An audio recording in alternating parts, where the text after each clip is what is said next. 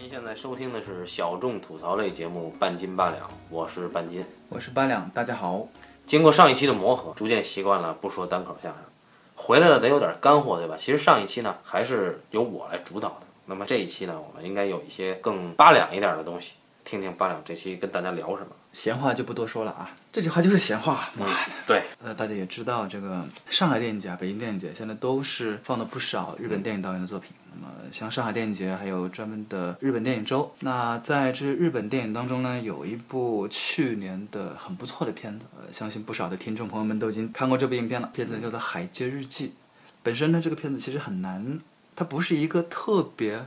合适的，在我们这个节目当中去说的一个片子，大家也知道，我们本身也不是说一定要从哪个片子去说起，对吧？对我本来以为他要聊垫底辣妹，对，呃，但是想来想去，因为我一直很想跟大家聊一聊这个，对吧？聊更多的日本电影，因为我们以前聊过，对不对？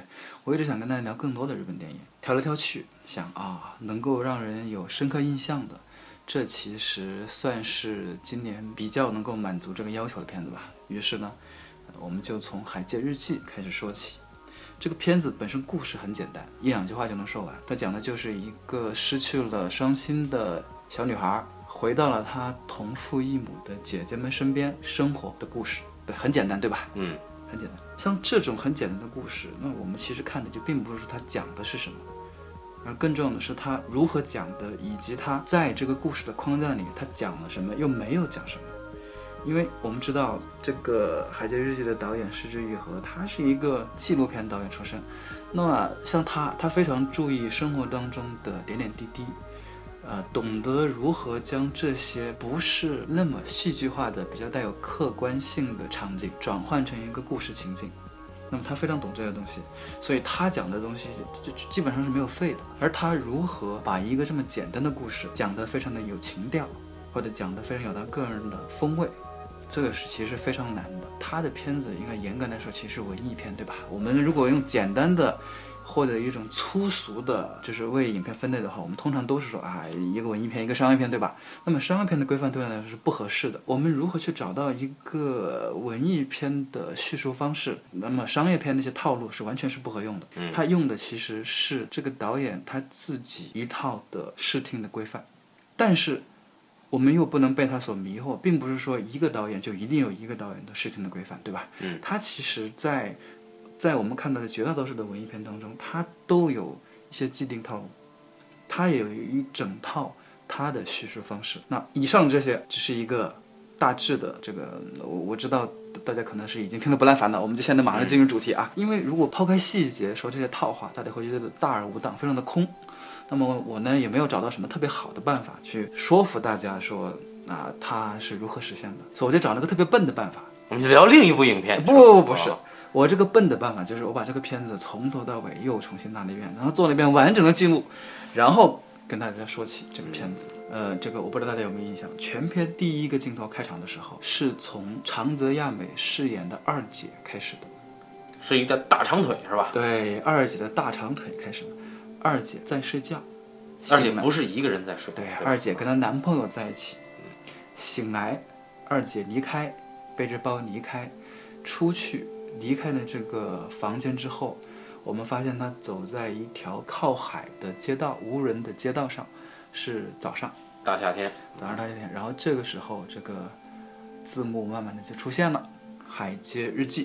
嗯，那这里。大家有没有想过，他为什么从二姐在外过夜开始，讲了一个叫做《海街日记》的故事？他这是很有意思的。日记是怎么回事呢？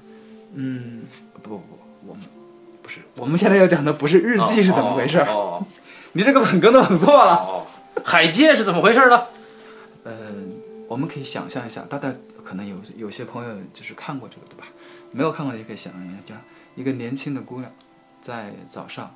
走过那个海边的街道啊，这个意境是很美妙的。其实是一个一个很漂亮的一个构图，主要是女神美哈啊，对，女神当然也很美吧。对呀，你刚才说为什么要从这儿开始？他其实一开始，他就这里面就已经埋了一个暗示，我们就是后面会慢慢的揭开。这个慢慢揭开什么呢？因为这是一个关于家庭的故事，对吧？我们刚刚说了，一开始我跟大家说，这个故事讲的是什么？是一个女孩回到她同父异母的三个姐姐身边，共同生活、建立家庭的故事。嗯，但是偏偏她的第一个场景或者第一段戏是她的二姐要离开家庭的故事。怎么是离开家庭呢？二姐一开始她就没有在自己家里，她在她的男朋友家里。我们后面会发现，二姐其实在不停的谈恋爱，她始终她对这个家没有什么归属感。好像很少住在家里，对吧？？她很想离开这个家，因为这个家对她来说没有那么深沉的感情，她是想离开的，这就很有意思。她一开始就挑选了一个有离开家欲望的姐姐，从这儿着手讲了这个故事。然后这个二姐回到了家，回到家之后，我们看她的三妹夏凡饰演的这个三三姐是一个天真少女，年龄不大，可能也就二十来岁。然后后面我们知道她在一个运动店打工，然后二姐和三姐两个人是很熟悉的。这个时候大姐出场了，大姐就教训了二姐和三姐。哎，这里我们先把这个家庭，她们三姐妹之间的这个关系讲得很清楚了。这个时候我们就隐隐约约就能其实就能意识到，哎，这个大姐跟二姐和三姐之间关系是不太一样的。大姐带着一点母亲的角色在里面。对所以是由林濑瑶老师出演，是吧？对，然后这个时候三个人一早上一说话，说到什么呢？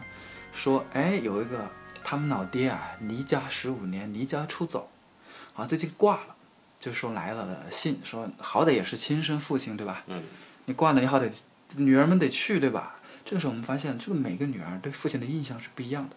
大姐说我要上班我不去了，这个二姐对老老爹没什么好印象，反而是三姐说，哎呀，那个时候老爹好像还有点意思。就每个人对老爹的印象不一样。这个时候又一个就是他交代了一个很复杂的家庭关系，另外他开始讲述了一个完全在画面之外的人，就他们这个生父。他不是说不讲他，他其实在小心翼翼的在讲他生父，说明这三个人对生父的印象不一样。嗯，然后这三姐妹想啊，这个这另外两个姐妹二姐和三姐就说，那大姐你不去，那我们得去，对吧？去了，去了之后呢，就是先翻山，啊，这个碰到了那个小妹，这个时候他们俩在车站就被这个小妹给接了。啊，对啊，那个小妹接他们二位呢，就是来到了这个葬礼现场。那葬礼现场是很有意思的。一开始小妹是不受待见的，他们跟小妹也很生疏，但是后来发现小妹在那边呢，长得太美了，也不是，小妹吧是老爹的亲生女儿，但是那边的妈呢，也不是小妹的亲妈，就是他老爹在找了一个女人生下了小妹之后，那个女人已经去世了，然后老爹又找了一个继母，给这个小妹又找了个继母，哎，这很混乱对吧？这个继母呢，又跟这个小妹关系也不咋地，继母好像还有个孩子。啊，，对，继母还有个孩子，跟小妹关系不咋地。后来大姐其实赶过来了，对不对？对，大姐赶到了这个葬礼现场，是嘴上说不来，其实身体还是很诚实，对吧？嗯，来了，来了之后呢，就说一看这小妹被欺负也不行啊，这个时候又摆出了母亲风范，其实很照顾这个小妹。然后他们觉得这个小妹不错，小妹不错，这个是有个很有意思的，就是其实我们始终啊没有看到这个老爹长什么样，嗯，没有的，全是通过别人的口。就缺席的父亲啊，全是通过别人。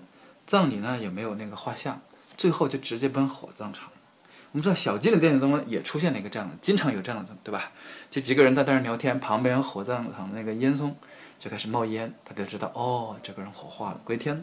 小金那个不是工厂的烟囱，哎、小金在那个秋日和还是哪个片子里面也有类似的一场戏，是袁洁子和岩下志麻他们俩在说话，那现在就变成了他们三姐妹在说话。嗯，那么这一个是很有意思的。我不是说他要致敬谁啊，这其实谈不上致敬谁。嗯在我看来，这无非镜头就那么多，你谈不上致敬谁，你别人用过了，你不只能用嘛，对不对？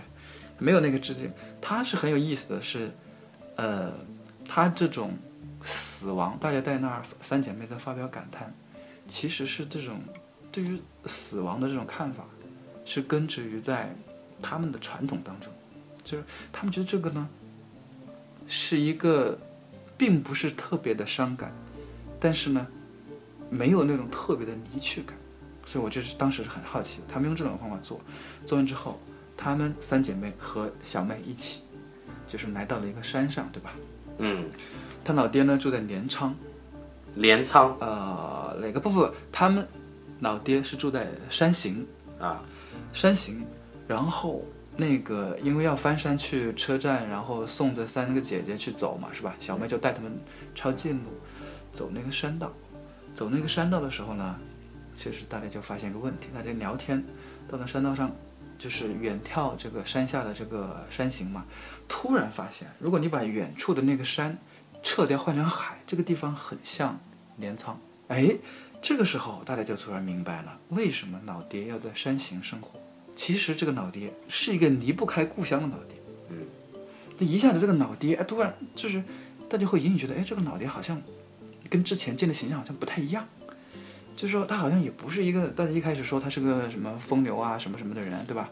好像这个就感觉，哎，这脑袋好像有点不一样。嗯，然后三姐妹回家的时候就邀请小妹去住，小妹当然就同意了。于是这个时候才开始讲，哦，小妹来到了家，也就是从喜剧上讲，这个故事开始其实是从这儿开始的。嗯，就是小妹来到了三姐妹的家，这个时候，呃，我们按照那个以往的逻辑上讲，这个戏应该从这儿开始，对吧？但他没有，他是前面慢悠的讲到这儿，自然而然，于是小妹就来到家里。小妹一来到家里呢，她放下东西第一件事情，她是做什么呢？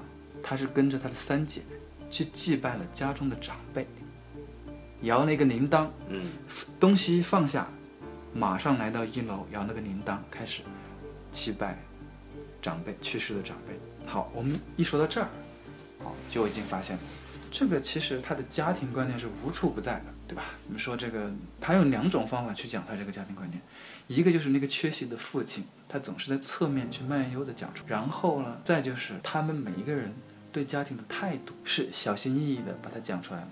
大姐是很维护的，每一个人，她就算是刚认识的小妹，她也非常维护。嗯，那么她二姐就不说了，一开呢就想离家逃跑那种，对吧？嗯，那三妹三姐其实有点天真无邪，她其实还是很尊重传统。然后小妹其实很懵懂，我们现在还不知道她。然后我们刚觉得三姐好像很尊重吧，既然大家吃第一顿饭就出问题了。第一顿饭来了个人，这个人呢是三姐的男朋友，就是打工店那个老板，长得很胖墩墩，啊，长得很胖墩，就是大家都觉得你这个三姐，你这个审美有问题，你怎么会看上一个这样的人？但是这是三姐的一个离家的因素，这是三姐离家的因素就出现了。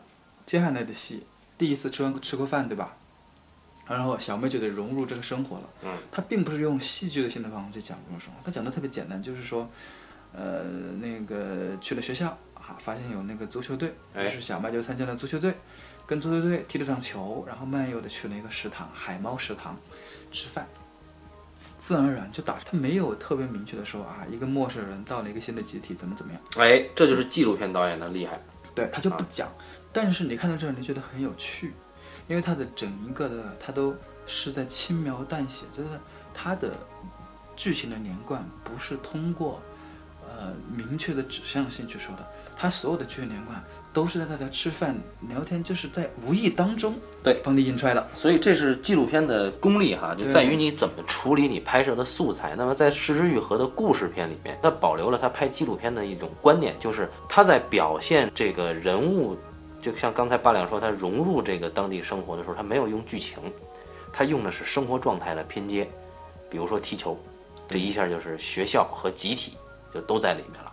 然后你比如说吃饭，就当地是一定是当地一个比较亲民的食堂，比如说这什么有炸鸡块什么的，我记得有，以吃来融入。这一点在之前的有一个戏剧性颇强的那个叫做《奇迹》，我个人非常喜欢的这个片子里面，也是用生活细节去串联整个的这个状态啊。嗯当小妹这部分讲完之后，她这个故事其实是就是你仔细看这个她的拍啊，她拍的非常严谨。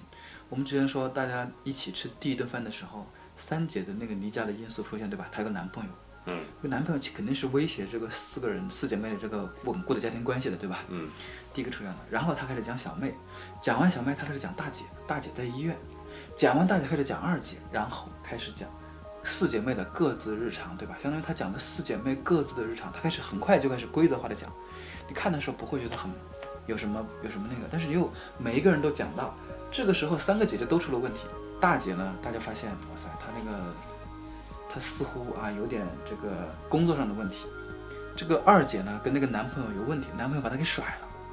这个三姐也担心一个问题，就是这个她喜欢的这个老板呢，其实是个登山运动员，他有可能还去登山。每一个人都有问题。这个时候天气转凉了，然后我们发现了一个小小的细节，就是看起来小妹很好，对吧？三个姐姐都有问题，小妹没有问题。这个时候突然有个很小的细节，大姐问小妹有没有什么烦恼，小妹说木有。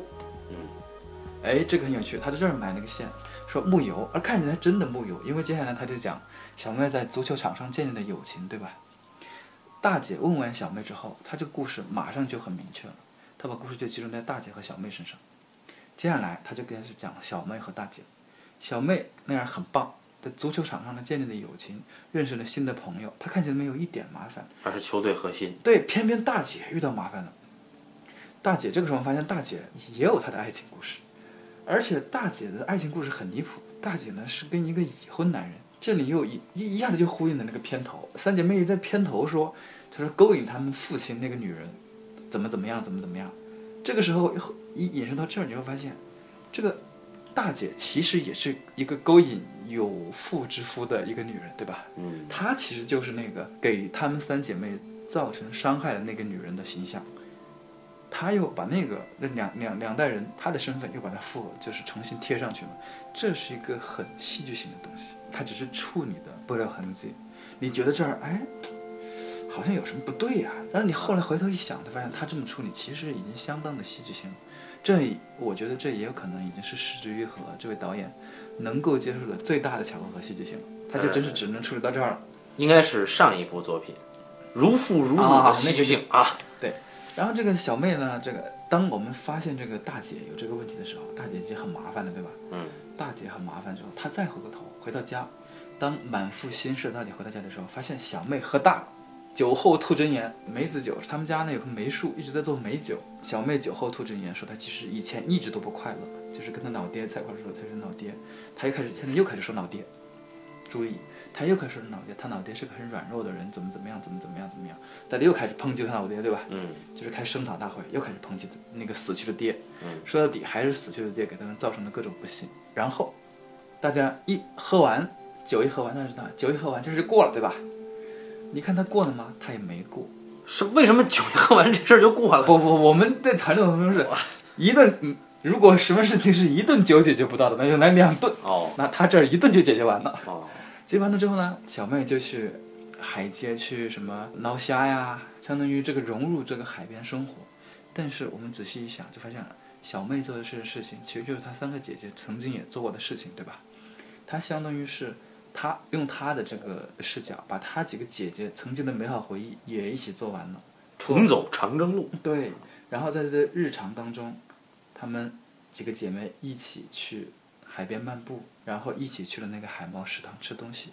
这个是海猫食堂有两个很神奇的人，一个叫做中川雅也，这个哥们儿呢，他英文名叫做 Nini Frank。听众朋友们，如果有谁知道一个片子叫做那个小田切让演过一部片子，叫做《东京塔，塔》啊，对对，叫《东京塔》。我和妈妈，有时还有爸爸。嗯那本书的原作就是中川雅也写的，他本身是一个呃作家、导演、编剧、演员、DJ、歌手，反正就是很多身份呐、就是为了混生活干了很多事儿。最后因为这本书，他就用他的自己的亲身经历写了一本小书。这本书当时在日本卖的非常红，这个小田切让演的这个片子，片子很不错也是很不错，《东京塔》啊那个片子就是他他的原作。然后呢，这个中村雅也先生他也是个演员，他就在海猫食堂里面。海猫食堂老板娘阿姨跟他关系不错嗯啊，所以他还在这儿。我们要注意这个阿姨，因为这个阿姨为什么？因为阿姨是看着这三个姐妹长大的。嗯，现在看到第四个姐妹了，阿姨要出事儿了。然后呢，去了海猫食堂。海猫食堂每次它都是一个节点，它都是相当于打点，然后新的东西又开始了。嗯新的东西开始之后是，接下来，因为之前小妹的烦恼解决了，然后于是这个时候，每一个人都有了新的生活。嗯，那小妹啊，分到了一个新的班集体，哎，有那个情窦初开的小男朋友啊，这个小男朋友是由《奇迹》当中的前田前田兄弟里面的那个小的演的，应该是。然后那个二姐呢，有了新的工作，这两个有了新生活的人，突然间回忆起了父亲。为什么？就是因为他们看到樱花的时候，他们突然回忆起了，因为他们的记忆当中啊，只有赏花这件事情是他们当中共有的记忆。为什么？因为后面我们会意识到，他老爹老豆死之前，跟着妹妹去赏过一次樱花，嗯。然后才死，就撑到樱花开放，赏完然后才死。然后小妹突然就想起，哎，过去其实是因为新的一年到来了嘛，哦，原来看到过去的话，于是这个时候看到了现在的话，这个时候小妹其实慢慢已经放下心结，于是他们做了些什么事情，开始做美酒。这个做美酒，因为一开始的时候，故事当中暗示了一个线，就是做梅这个事情，梅酒梅子树是他们一直长在他们院子里的。嗯，当小妹也开始去做美酒美酒的时候，她就已经完全融入这个家庭了，对吧？融入这个家庭之后呢，我们觉得我们是这句话不讲故事性嘛，他也讲。他这个时候你讲到这个程度，他马上又开始新的一番事件，老妈回来了。这个时候我们才知道，那三姐妹的妈其实是活着的，而这老妈吧，很很操蛋，是个很操蛋的。这个外婆吧，要那个做法事，然后三姐妹的亲生母亲要来，哎，这就懵逼了，说你这个不来，你不能难人家不来对吧？人家是女儿，那肯定得来。于是做了法事，做了法事之后，明显我们就看到亲生母亲回来，见到那个小妹，其实有点尴尬。对她有点尴尬，因为她没有想到小妹也在这儿。她知道三姐妹每一个人跟妈的关系是不一样的，能看得出来。但是妈明显的对小妹的态度是不一样的。然后我们知道佛事呢是一个对旧事物的纪念，它其实是把过去给翻出来。过去有什么东西啊？过去的很大一部分都是他们不想拿起来的回忆，对吧？嗯，你包括这个家庭的破碎嘛，这一下子就全翻回来了。但你以为会有撕逼大战吗？也没有。对，于是。这个时候只有一个新问题，新问题就是说，老妈说，我想把这个房子卖了，带大家走向新生活。哎，这个有意思呢。这个家庭呢，你知道，我们知道这个家庭啊，总是有有聚有散，对吧？它总是要分开的。我们知道一个家庭，你不可能永远是三口之家、四口之家，肯定有人期待走，有人期待留。那大姐肯定是想留下来的，对她要守着家呀。对，她守着家。二姐呢，就巴不得赶紧去住公寓，想走，房子也老。然后三姐呢，其实没什么感觉，小妹其实插不上话。每一个人想法不一样，就是相当于说老妈一来，这个新问题又产生了。然后这个时候我们发现，其实小妹跟大姐是很像的，嗯，她俩都是那种，就是从小就扛很多事儿，喜欢照顾别人，就喜欢照顾别人，扛很多事儿，责任感爆棚啊。嗯，然后两个人其实大家已经意识到，为什么大姐还觉得自己跟小妹亲近，还有一个原因，嗯。大姐其实跟小妹亲妈当年处的境地很像，对吧？她那个婚外情的事儿，嗯，所以她就把自己当小妹，小妹她妈了，其实是，她一个这样的这种关系在里面。大家觉得这个是个撕逼大战了，对吧？嗯，她也没有撕逼，他用一个什么办法解决？但这个很难去发现。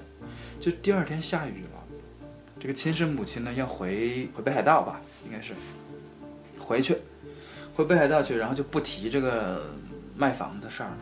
就来之前呢，就跟大姐说一声，说给给几个礼物什么的，然后我去扫个墓。我们发现这个时候他先给了三个人的礼物，然后另外又拿出那个说这是给小妹的。其实你有心仔细看一看，发现这个最后一个礼物明显跟之前的礼物的包装那个是不一样的，就说明他之前只准备了三个人的礼物。他肯定是听说过这个小妹的，他应该是知道这个小妹在他们家的，所以他才会直接去佛事现场。他以为按道理来说，小妹跟外婆是没有关系的，对吧？嗯，按道理小妹是不会去的。小妹当时在那头佛事的时候也问过自己要不要去，对吧？嗯，三姐妹她才去的。所以为什么当时亲妈为什么会直接去佛事现场，没有来家？其实也是因为她其实是不想见到小妹的。所以见到小妹，他很意外。但他如何弥补这个裂痕呢？他是选择了再包一个礼物，这样显得一视同仁，然后就把这儿给接过去。那我们这个时候就发现，大姐也是个特别上道的人。她一看他就懂了，他懂了他怎么办呢？他就自己送了母亲一程，还把美酒送给了她。然后这一番，就是相当于送母亲走嘛。给他送了美酒，但记住美酒是谁？美酒是从外婆那传下来的，对吧？然后他也说了，美酒小妹也做过，其实是一个回礼，美酒是一个回礼。其实这个美酒相当于是把之前的事儿给接过了，就是让他不要再接之前的事儿。然后他接过这件事情之后，其实指向的是什么呢？指向的其实是大宇他自己的婚外情。其实，在那个时候他已经很明白他该怎么办的，他那婚外情该怎么办，他就是明白。果然。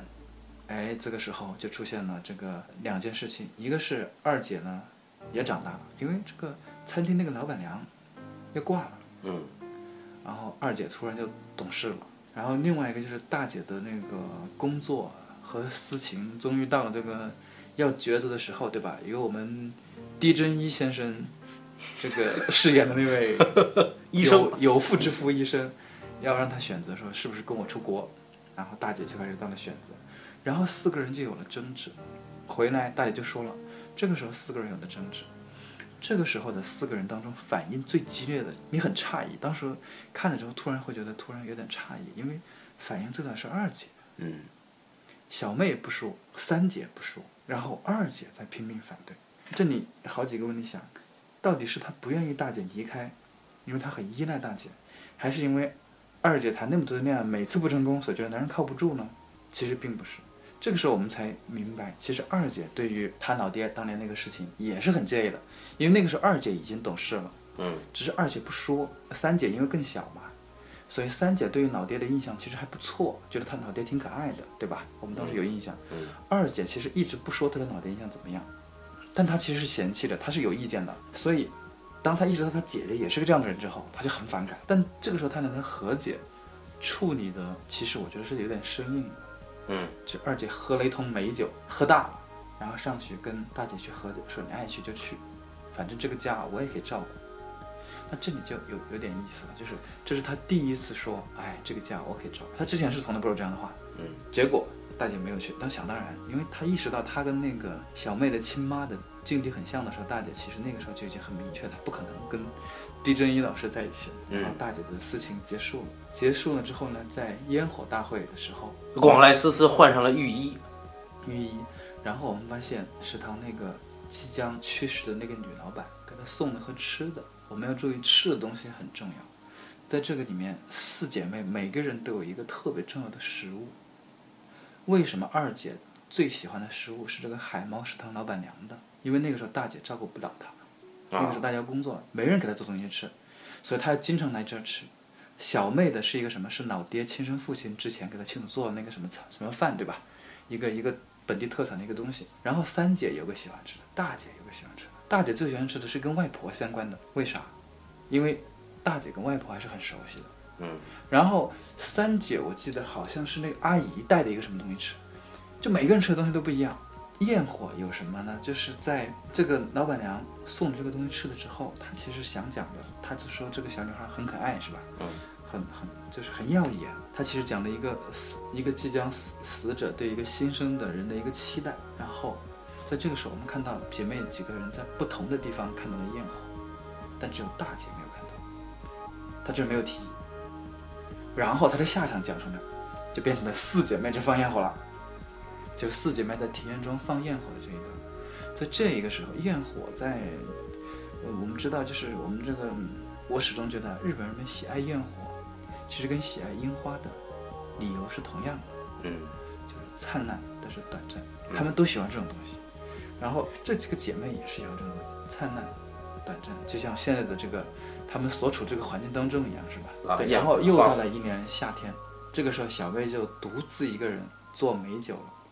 她做美酒的时候做那个什么事？就是大姐拉着她去在那个一个木木木墙上去画身高，对吧？画那个身高，说哎，小妹你多高？怎么怎么样？画那个身高。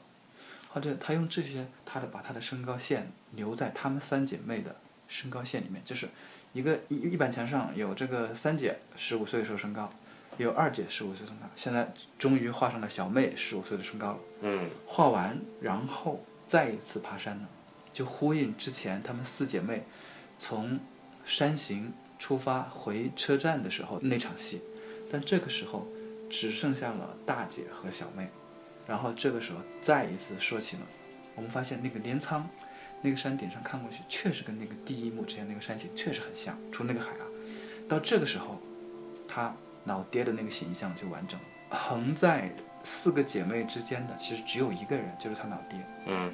他们想要找到的其实不是老爹的共同点，而是说一个更加完整的老爹的形象。拼图，对，一个拼图，也就是这个老爹始终没有出现。这老爹其实是横了他们当中最重要的一个人，他始终会一点点，大家仔细去寻找吧，会发现当中有很多细节，其实都是在暗示他老爹是个什么样的人。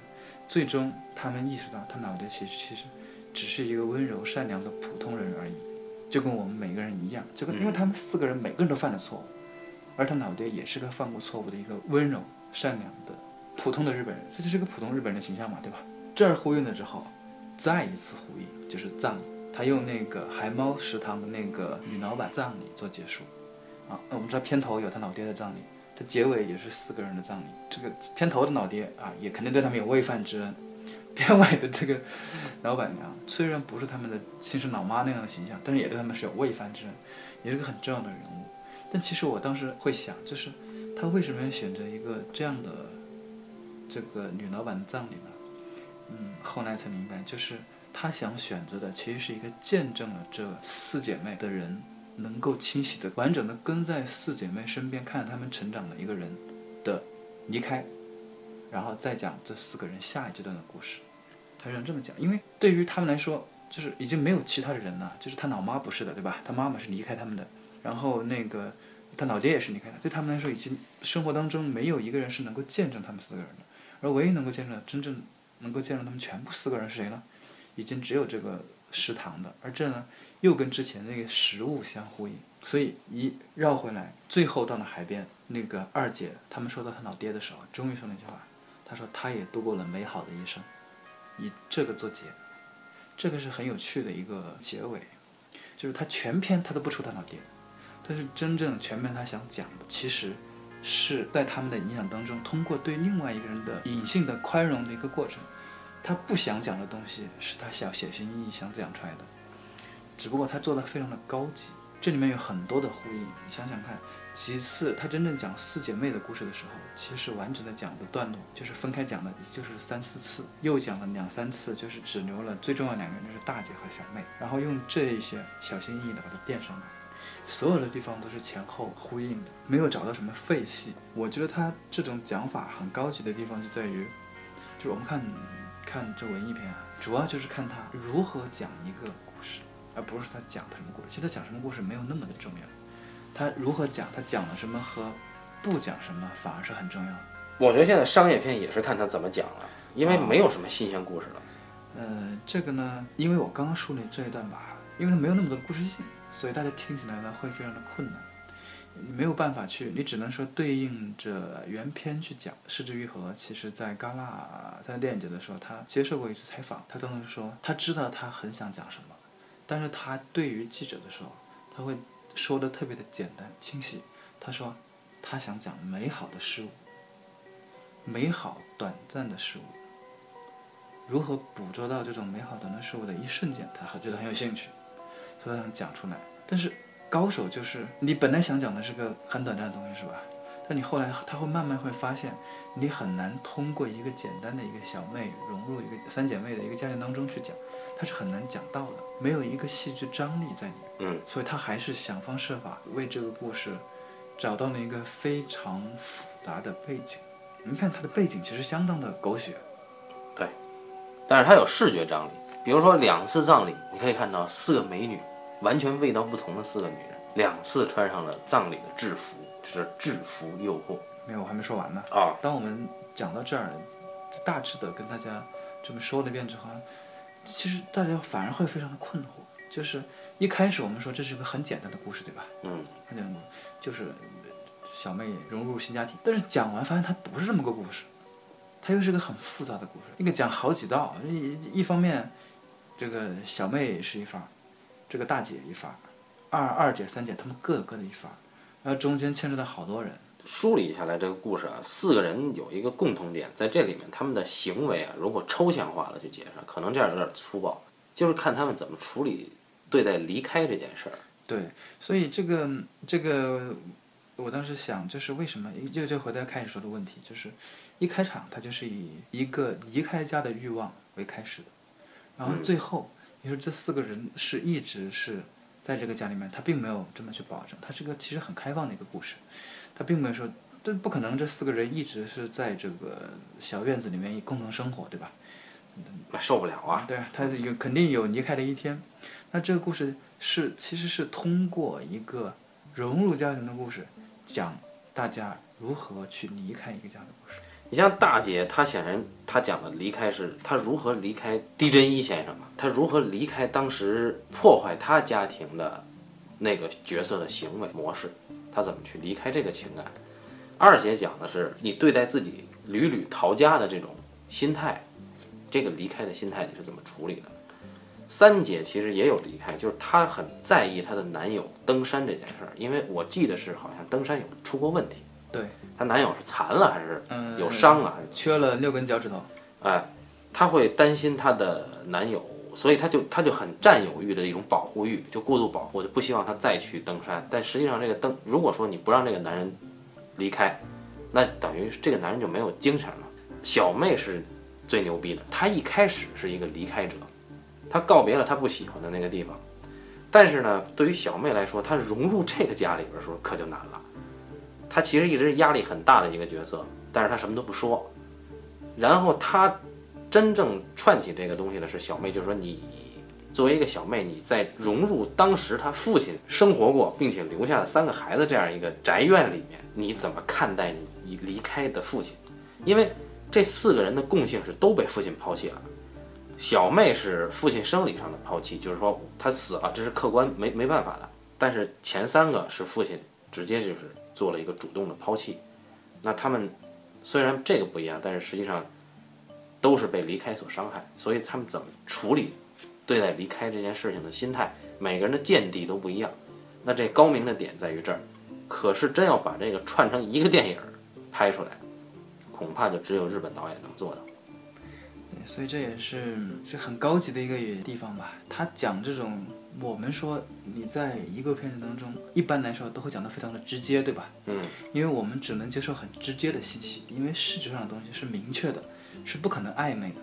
然后这个片子里面讲了很多欲走还留的信息，它明明给的都是很明确的东西，但是你看完之后会非常的暧昧，你很难去界定他们的明确的判断。他明明是已经给你了，但是你总是会对他产生怀疑，这是很有意思的现象。就包括他们每个人这个对他们老爹的印象，他看起来好像很明确，但后来发现其实每个人对老爹印象都不明确，都有问题，都充满怀疑。他的这种不确定性，不仅是对老爹的印象，对于生活当中的事情，他们也是不确定的。二姐发现啊，二姐在银行当中工作，好多东西她觉得确定的东西，通通发现，不管是银行贷款啊，那个老板那个海猫食堂女老板的那个事情啊，她发现全都是不确定的。她没有，她没有一件事情是她能够确定能够做到的事情。大姐也是，对吧？大姐那个救护病房啊，就是临临终那个病房啊，临终看护啊，还有这个地震意识件，她都是无法掌控的。然后那个三姐就更不用说了啊，她完全是一个没法去掌握自己命运的人，就是这四个人他都无法掌控，他们都是完完全全是没有确定性的。真实也是这样，就是人的处境都是这样的。，他的处境全都是一种你没有办法展示，然后当你没有办法展示之后，你才能够明白为什么他们会原谅他老爹。嗯，因为他们那个时候才明白，其实他老爹是完全是迫不得已，不能说迫不得已吧，就是说大家都是这么被生活或者是被命运推着走的人，你不可能说自己真正有什么决定的。他们唯一能够决定就是导演还是就是做了很有意思的东西，就是他们决定的一个事情，老爹在死之前跟女儿去看过一次樱花，海猫食堂的女老板在死之前也跟中川爷爷去看过一次樱花，他们都还是撑到了看完樱花之后才死掉。只好像只有这种事情，以及他们的食物，才是他们能够确定的，其他的事情都无法确定。食物也好，什么樱花也好，也都是很短暂的一个感觉。对，那这个片子很奇怪，就是我最近喜欢用生理感受去判断这个片子哈。看完这片子，我就也没有多大的波澜，就心里看完了就觉得哎挺舒服就完了，但是没有那么明确的一个情绪。